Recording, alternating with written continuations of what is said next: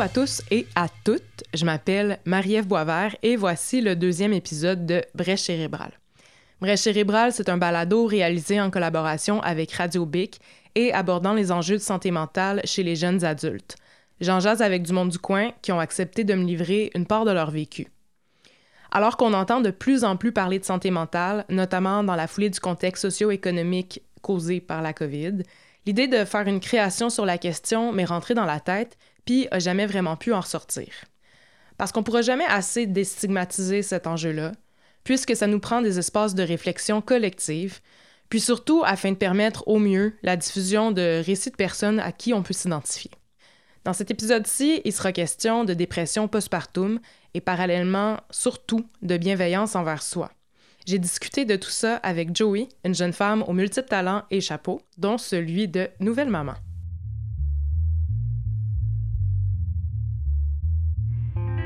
Bien qu'il pourrait y avoir mention d'outils, d'attitudes et de guérison dans le présent épisode, les troubles de santé mentale sont des maladies réelles, complexes et différentes pour chaque personne. Il n'y a pas à ressentir une quelconque pression quant à la gestion ou à la guérison de ceux-ci. Ce balado ne se veut en aucun cas une ressource d'information de nature thérapeutique ou médicale, alors que celui-ci met plutôt en lumière les expériences propres aux personnes rencontrées.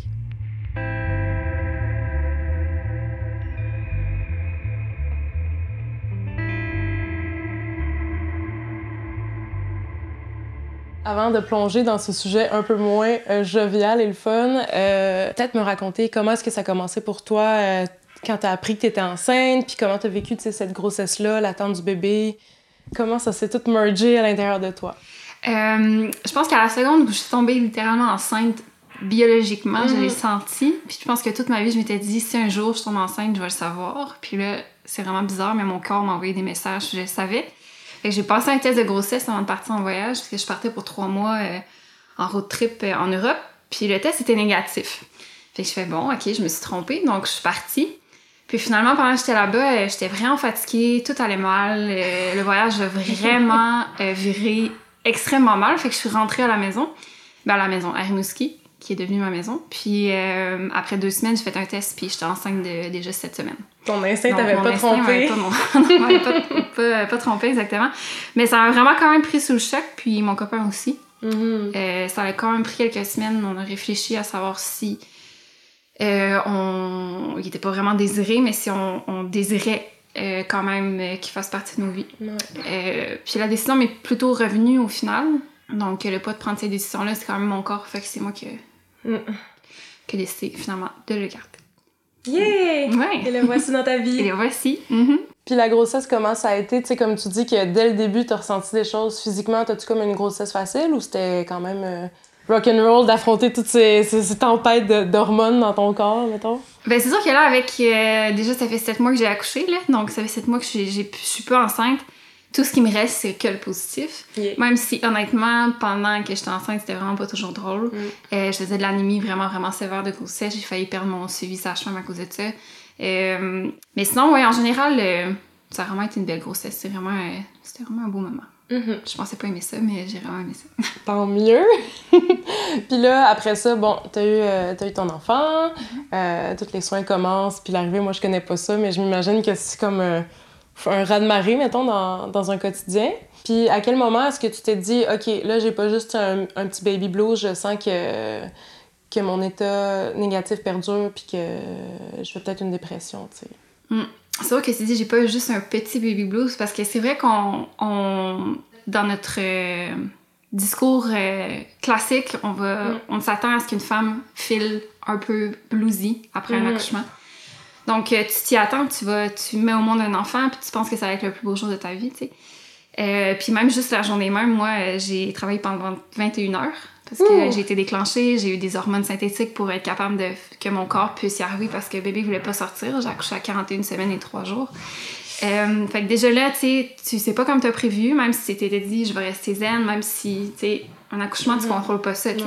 Fait que tu veux rester le plus zen possible. Finalement, quand j'ai vu mon bébé puis je l'ai eu sur moi, là, j'avais aucune émotion. Tu sais, j'ai travaillé super fort, puis là, d'un coup, t'es comme... Ah, mm-hmm. Rien, rien qui se passe, tu sais. Puis ça m'a pris deux jours avant de pouvoir vraiment ressentir quelque chose qui se passe. J'ai fait des cauchemars, j'ai fait des cauchemars intenses. Je me réveillais la nuit Ah en gros pleurs, comme quand j'étais enfant, là, en étant certaine que mon bébé était mort. Puis j'étais à l'hôpital, fait que je le voyais pas, il était à la pouponnerie, fait. À la pouponnière, pardon. Euh, donc c'est ça, là, c'est comme le petit blues au début qui commence, puis tu, tu dis, ah, c'est normal. Donc tout le monde fait comme c'est normal, ça va aller mieux, ça va aller mieux. Là, tu, ça continue, tu continues à te sentir comme ça, de jour en jour, de semaine en semaine.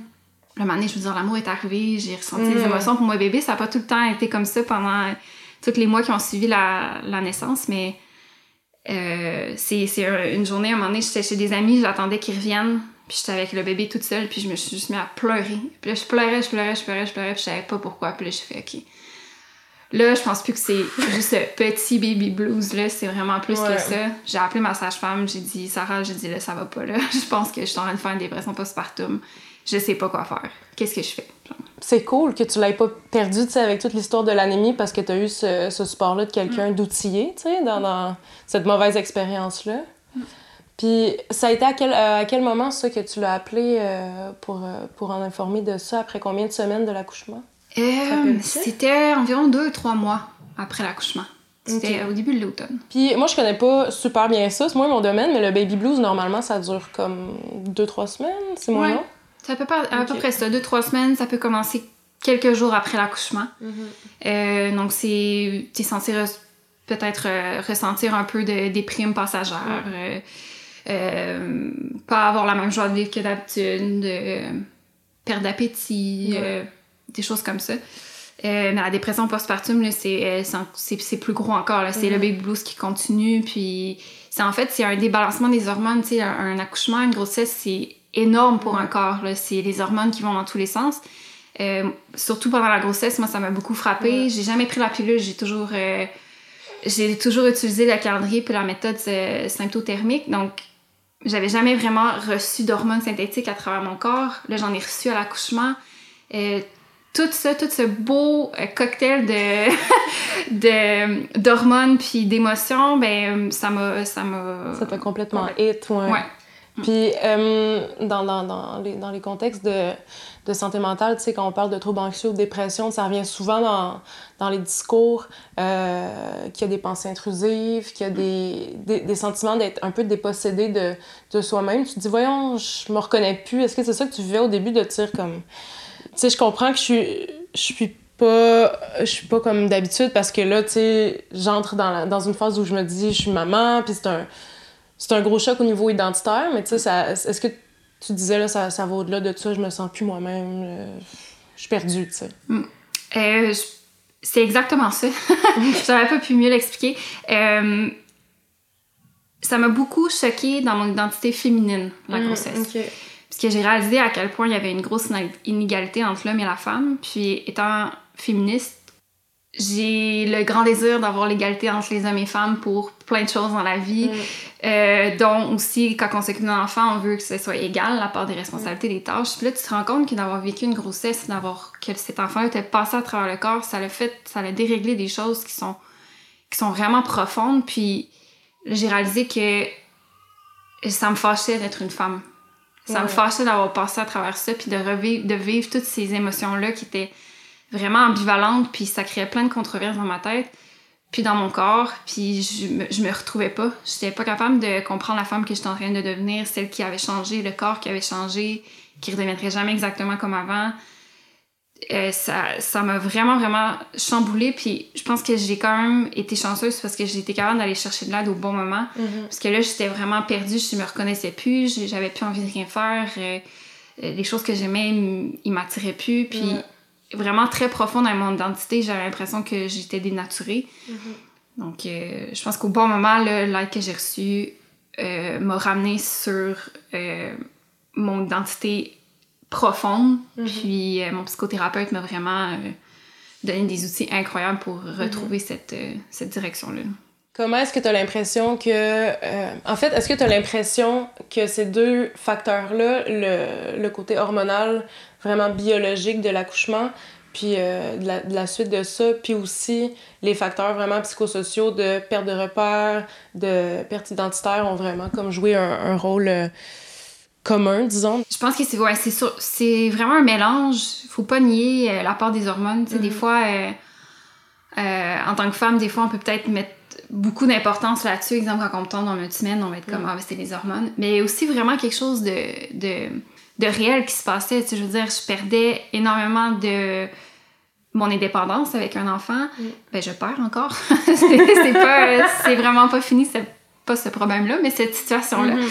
Euh, j'ai perdu, c'est ça, beaucoup de mon autonomie. Euh, je peux pas partir, aller prendre un café euh, n'importe quand. Il faut que je me terme avec une sieste, il faut que, faut que je l'habille, il faut pas qu'il fasse trop froid, il faut que je trouve une place pour mettre la poussette. C'est comme plein de choses. C'est toujours en train de penser, il y a la charge mentale et tout. fait que le mélange des hormones, puis la nouvelle réalité, la charge mentale, tout ça, ça fait comme un beau gros casse-tête qui vient tellement changer ta nouvelle réalité que moi, je me suis mis à penser que la réalité d'avant, elle n'existait plus. Puisque mon psychothérapeute essayait de, de me faire réfléchir, c'est dit, tu sais, ce que tu as vécu avant, la personne qui était avant, tu l'es encore. Mm-hmm. C'est juste que la situation a changé, ta réalité a changé, mais tout ce que tu as d'acquis mm-hmm. est encore là en toi, tu sais. Puis il y a moins que tu utilises ça pour rendre ça beau pour ton enfant, mais aussi de te créer un nouveau monde, euh, des nouvelles habitudes, mm-hmm. que tu vas pouvoir aller retrouver un peu de ce qui te faisait vibrer avant, puis tu as l'impression que tu peux plus faire. C'est comme moi, j'adore danser, puis avec la pandémie, avec un enfant, tu sais, j'étais comme, voyons, je me sens pognée dans mon corps. Puis là, à un moment donné, je sais pas, je me suis juste rappelé qu'est-ce qu'il me dit, j'ai mis la musique, puis je me suis mis à danser dans le salon, puis là, tu vois, mon petit gars qui me regardait, puis il riait, puis il trouvait ça tellement cute, puis ça a tellement été libérateur, tu sais, de me rendre compte que je peux faire qu'est-ce que je faisais avant, mm-hmm. juste différemment, tu sais. Mais ça change, d'avoir un enfant, ça change pas la personne que je suis au fond, tu sais. Je reste la même personne. Mm-hmm. Tu parles beaucoup de, de, ton psychothérapeute.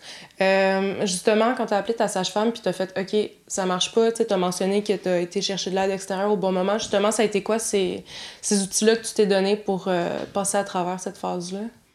Premièrement, elle me rencontrer le lendemain.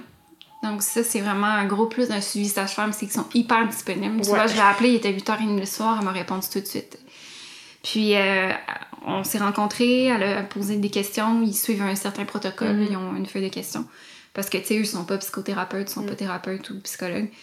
Puis, à la suite de cette entrevue-là, elle m'a dit, OK, oui, moi, j'ai vraiment l'impression que ce que tu sens en ce moment, c'est pas un baby c'est une dépression postpartum. Donc, c'est mm-hmm. important qu'on aille chercher de l'aide pour toi. Donc, elle m'a mis en attente sur une liste avec Info Social. Puis, euh, elle était capable de me trouver un rendez-vous avec un médecin de famille, puis un médecin, pardon. Euh, donc, quelques jours plus tard, j'ai eu un rendez-vous. Donc, ça mhm. s'est vraiment fait rapidement. Je pense que le fait d'habiter au Bas-Saint-Laurent, ça allait vraiment pour beaucoup pour ça.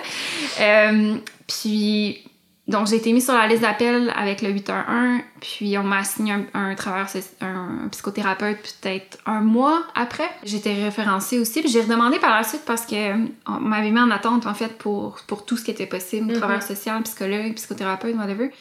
Euh, je suis encore sur une liste d'attente pour un psychologue d'ailleurs. Puis le travailleur social me rappelait il y a comme quelques semaines, me dit Bon, là, on est rendu à votre tour, est-ce que vous avez toujours besoin? Puis là, je suis comme fait Non, ça va, je pense que, c'est mhm. correct. Puis là, j'en ai, profité, j'ai demandé, tu sais, si j'ai des amis qui vivent des, périodes difficiles euh, aussi, comment qu'on fait pour leur donner accès à ces, mhm. services-là? Est-ce qu'il faut absolument une référence, tu sais? Euh, donc, elle a dit qu'il faut simplement appeler 8-1 pour demander justement de se mhm. remettre sur une liste d'attente. Puis c'est sûr que ça l'aide, par contre, d'avoir une référence d'un médecin. Donc, eux appellent, puis ils te mettent automatiquement sur une liste. D'après, finger cross, ouais. Je sais pas comment ils gèrent les, les priorités. bonne question. Moi non plus, je voudrais pas être dans leurs euh, chaussures en ce moment. Oui, non. fait que toi, dans le fond, tu as eu accès assez rapidement, puis est-ce que tu as eu un suivi comme euh, limité à un certain nombre de rencontres, mettons? C'est des appels téléphoniques. Euh, au début, ils m'appelaient plus souvent. Mm-hmm. donc, ça toutes les semaines. C'est comme. Au début, on parlait peut-être pendant une heure au téléphone. Ouais. Euh, puis là, c'est de moins en moins. Puis là, tu appelles toujours comme. Là, ça va mieux, là. Sais, en ce moment, on, en a, on a réalisé que. Bon, je me suis sortie de la dépression. Je suis encore sur la voie de guérison, là. Mm-hmm. C'est pas tout qui est réglé. J'ai développé un trouble anxieux à travers tout ça. Fait qu'il y a encore des choses euh, qui demandent du suivi, mais. Euh, tu vois, à, ses yeux, à lui, puis à ce qu'il entend, ce qu'on a mis en place, euh, j'utilise mes outils ça va bien en général. Je suis capable de retrouver euh, le contrôle de mes idées, de gérer mes émotions mieux. Donc, euh, lui, appelle juste aux deux, trois semaines. Ça va toujours mhm. bien? Oui, ça va toujours bien. On parle un peu. Parfait, je te rappelle dans deux semaines. Fait qu'on n'a pas encore mhm. fermé le dossier, puis il le fermera pas tant que je me sentirai pas 100% à l'aise. Puis il met aucune pression du genre, Ah, mais là, il y a d'autres personnes qui attendent. Non, non, c'est, tu prends le temps que tu as besoin, puis je peux l'appeler, envoyer des courriels quand que j'ai besoin aussi, je sais, mais je vis une- une- un moment de crise. C'est vraiment un super suivi, là. Ouais. Je m'attendais pas à ça. En fait, j'avais jamais, j'étais jamais allée chercher de l'aide comme ça, donc j'avais aucune idée. Ok. Ouais, toi, t'as lancé une perche euh, au-delà de l'océan, chercher. Puis est-ce que tu penses que ça a vraiment comme euh, eu un impact majeur, justement, ces rencontres-là, ou ça fait partie d'un ensemble que toi, tu t'es tu t'es mis en place d'outils? Je pense que ça a été l'élément déclencheur. Ok. Euh, il, il était vraiment très bon pour me remettre à l'heure sur certains points. Qui non, là, tu divagues un peu, là, tu te perds tes Ok. idées, euh, pose-toi des questions plus fondamentales par rapport à qu'est-ce que tu vis. Puis, ah, ok. Puis, il était comme, tu normalises, ce que tu vis en ce moment, c'est normal. Notre enfant a été beaucoup à- dans les hôpitaux. Il y en a d'autres qui ont vécu ça aussi. Tu sais, va vers des gens que tu connais qui, qui vivent la même chose, puis peut-être que tu vas pouvoir en parler, puis normaliser ce que tu vis. Puis j'étais comme, ah, ok. Puis t'es pas sûr au début, puis finalement, t'essayes, puis t'es comme, ah, c'est vrai, tu sais, dans le fond, je suis vraiment pas toute seule à vivre ce que je Mhm. vis. Puis avec la- le contexte de la pandémie, ce qui m'a le plus manqué, c'est bizarre à dire, c'est pas nécessairement de voir mes amis, mais c'est de voir d'autres mères ou d'autres pères même dans des rencontres guidées qui Mm. vivent des choses similaires. Tu sais, des gens que tu connais pas, mais avec qui tu peux parler ouvertement de ce que tu vis, Mm. qui vont te donner un genre de validité. Tu vas faire comme Ah, ok, je suis pas tout seul à me sentir Mm. comme ça. Puis là, tu peux t'entourer de gens qui, qui vivent pareil puis qui vont pouvoir te soutenir puis t'épauler. Ça, ça m'a vraiment beaucoup manqué parce que ça n'existe pas vraiment en contexte pandémique. Que- Ouais. Puis tu sais, vivre un contexte pandémique, vivre une première grossesse, un accouchement, un nouveau bébé, tout ça en même temps, c'est comme... Tu sais, des fois, là, les, les gens, on les entend on les entend parler, puis on leur dit « Hey, on est en pandémie, comme, Mm.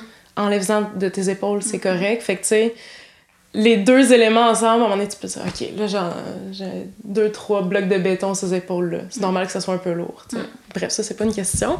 Euh, Puis sinon, est-ce que euh, toi, t'as as comme des d'autres nouvelles mamans dans ton entourage ou euh, plus ou moins, tu sais? Oui, j'ai la, j'ai la chance d'avoir une amie en plus, qui est devenue une amie, ça l'était pas du tout, Mm. mais je pense que la maternité nous a vraiment connectés.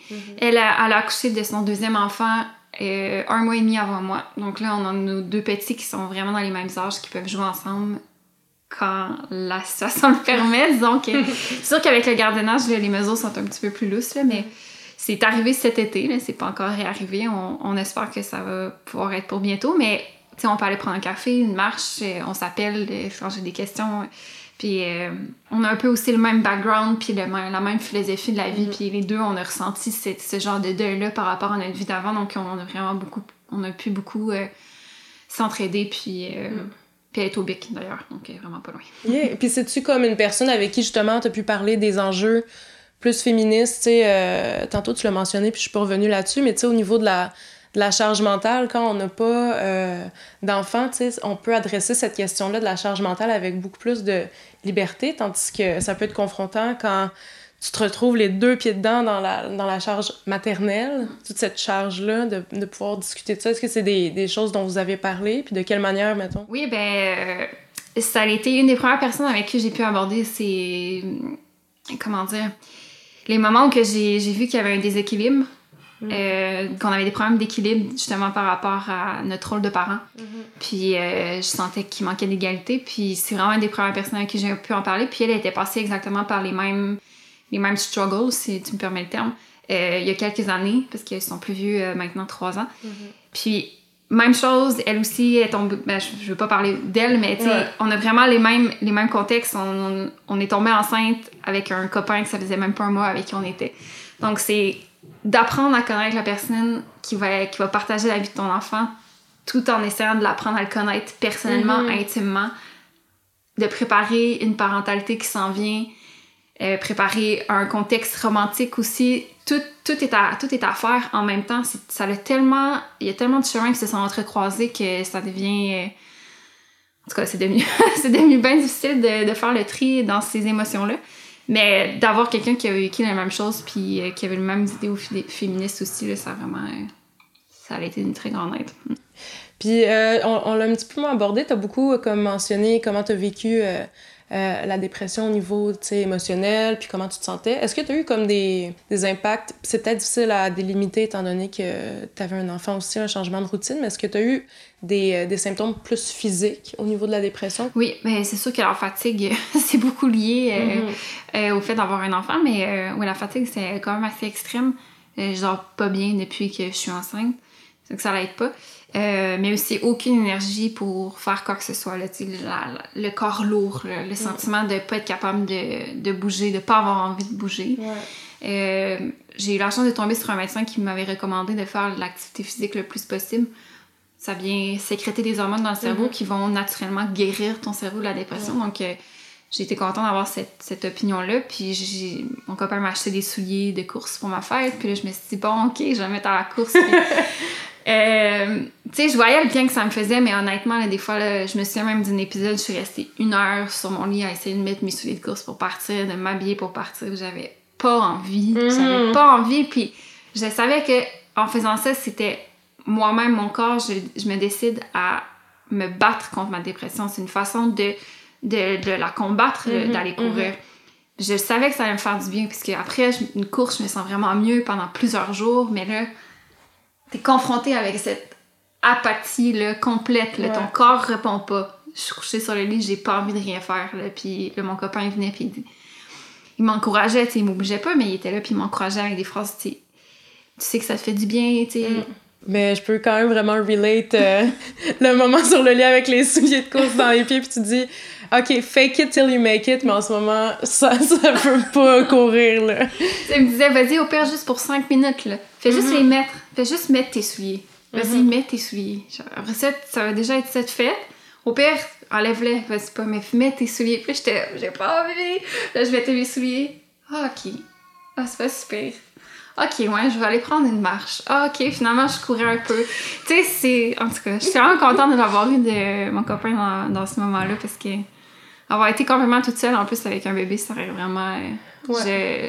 J'ai beaucoup d'empathie pour euh, les mères monoparentales qui vivent, euh, qui doivent vivre euh, toutes ces émotions-là majoritairement toutes seules. J'en connais une dans mon entourage en plus qui est toute seule, puis je suis comme ouf, respect. ouais, ouais, c'est un respect, gros morceau. Mm. T'as l'impression que cet épisode-là, ça a duré combien de temps pour toi? Quasiment depuis septembre. Ça commence à être réglé depuis, depuis peut-être début février. Puis, tu sais, là, je suis capable de faire des projets comme ça sur le fly. Ça me prend plus euh, euh, des semaines avant de commencer à me décider à enclencher quelque chose que j'ai envie de faire. Tu sais, j'ai une idée, je la fais. Euh, j'appelle des amis. je suis capable de parler, de socialiser sans me casser la tête, mm-hmm. sans que ce soit un fardeau.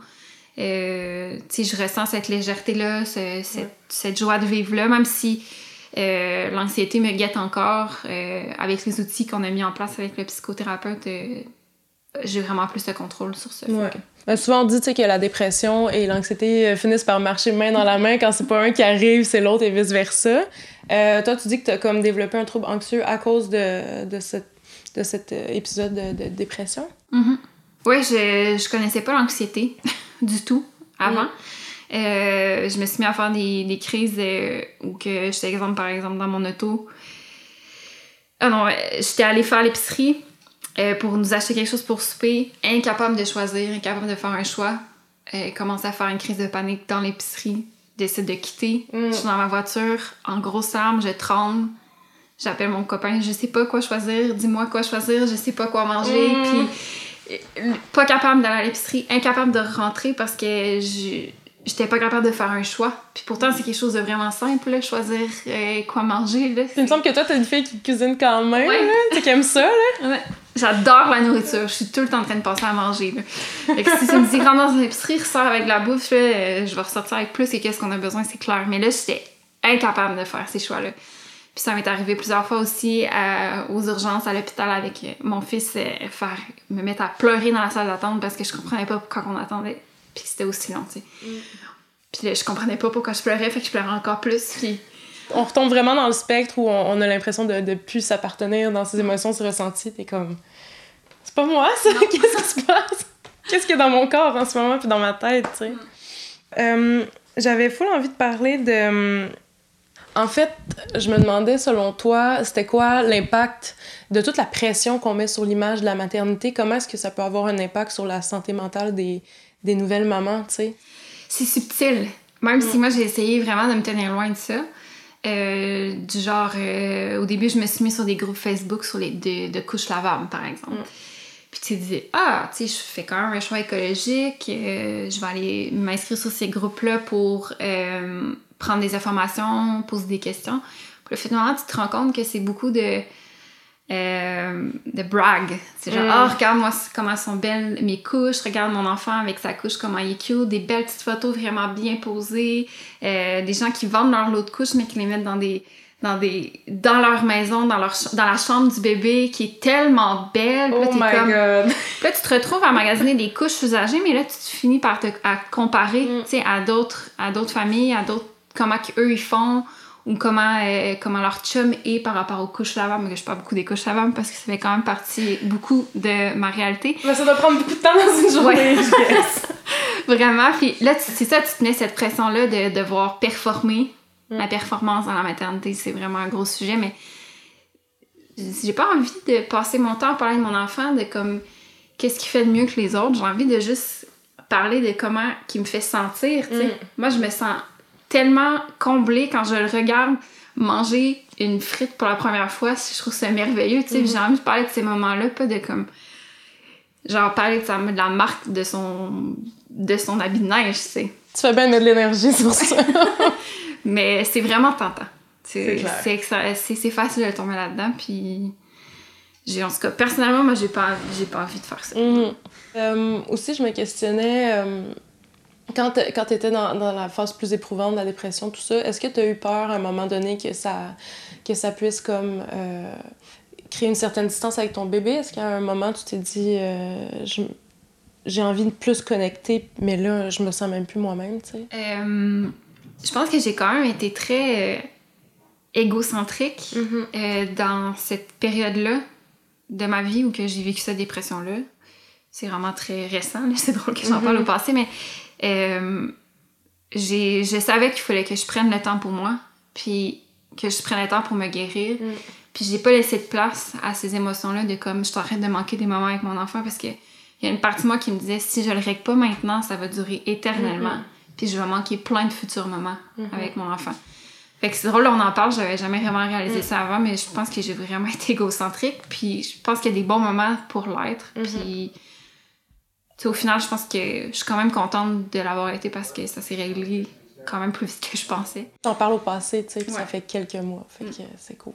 Puis aussi, on parle beaucoup de, d'autocompassion, en tout cas avec ma psy. Euh, c'est vraiment le, mot-clé versus la culpabilité. Puis tu sais, si t'as pu faire ce cheminement-là par toi-même en ayant une réflexion logique de comme, hey, là, là, faut que je le prenne à bras le corps, ce problème-là, puis que je le règle. Mm-hmm. Chapeau. Mm. C'est hot. Ben, c'est, je pense que c'est quand mon copain m'a aidé à visualiser, visualiser pardon, euh, la dépression comme étant quelque chose à combattre. Mm-hmm.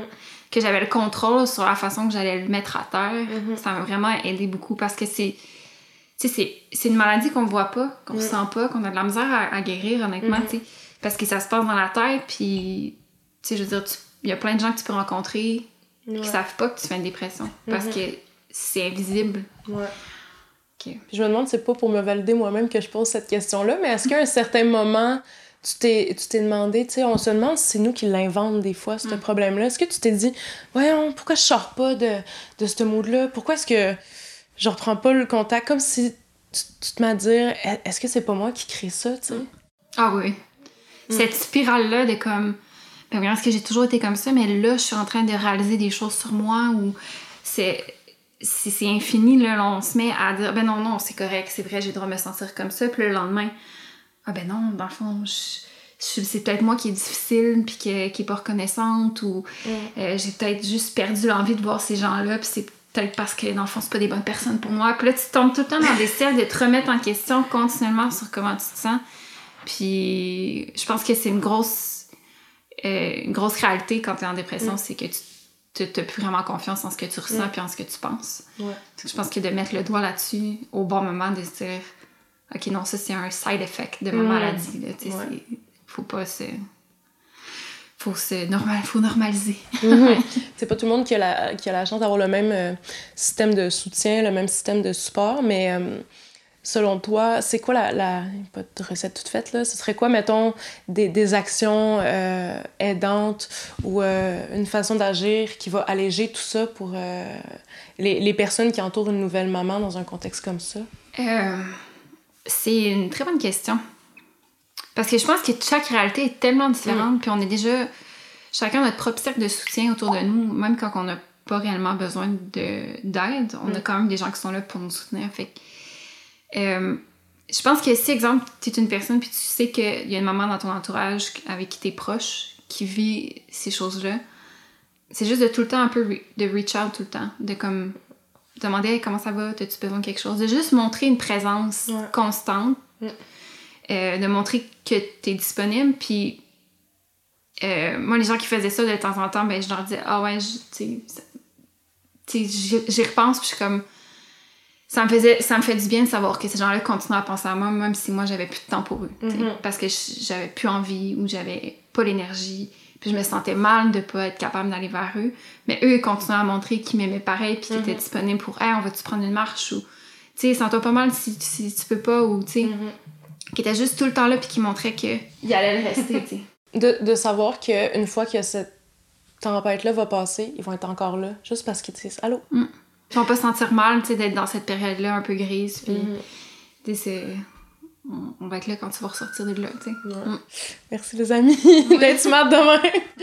puis, euh, en terminant, parce qu'il va bien falloir conclure un jour, euh, tu sais, maintenant que tu te sens dans, dans, la voie de la guérison, puis que ça va mieux, puis que tu es capable d'avoir un, regard sur ce que tu as vécu au passé, est-ce que tu as, une certaine reconnaissance envers cette expérience-là? Peut-être pour ce que ça, ça a pu t'amener de, de, de, développement personnel, d'apprentissage? Euh, oui. Oui, quand même. Je suis vraiment pas quelqu'un de rancunière dans la vie, mm. puis je suis vraiment pas rancunière envers moi-même non plus. Euh, je pense que c'est une belle qualité. Puis dans cette circonstance-là, euh, j'apprécie vraiment beaucoup d'avoir cette vision-là euh, de, des struggles que je peux vivre parce que ben, c'est sûr que c'est encore très, très frais. je peux pas encore jauger toutes les répercussions que ça va avoir eu sur ma relation avec mon, mon conjoint ou ma relation avec mes amis. Je peux pas comprendre tous les impacts que ça a eu. Mais juste moi, dans ma vie personnelle, je suis vraiment contente d'avoir pu développer des nouveaux outils pour mieux me comprendre. Mm-hmm. Reprendre le contrôle de, de, mon esprit, puis de mieux gérer mes émotions, mm-hmm. mieux en parler. Euh, je suis rendue, j'ai l'impression que je suis devenue une meilleure communicatrice à travers ça. Puis je me dis, ah, comment je faisais pour communiquer avant, ça? avant ces outils-là, tu euh, donc, euh, ouais, je suis quand même vraiment reconnaissante je leur vivrai vraiment pas demain matin, mais je suis vraiment reconnaissante. c'est comme ça va être correct pour la deuxième visite. On va s'en passer, mais ouais. tant que vous êtes passé une fois. C'est ça.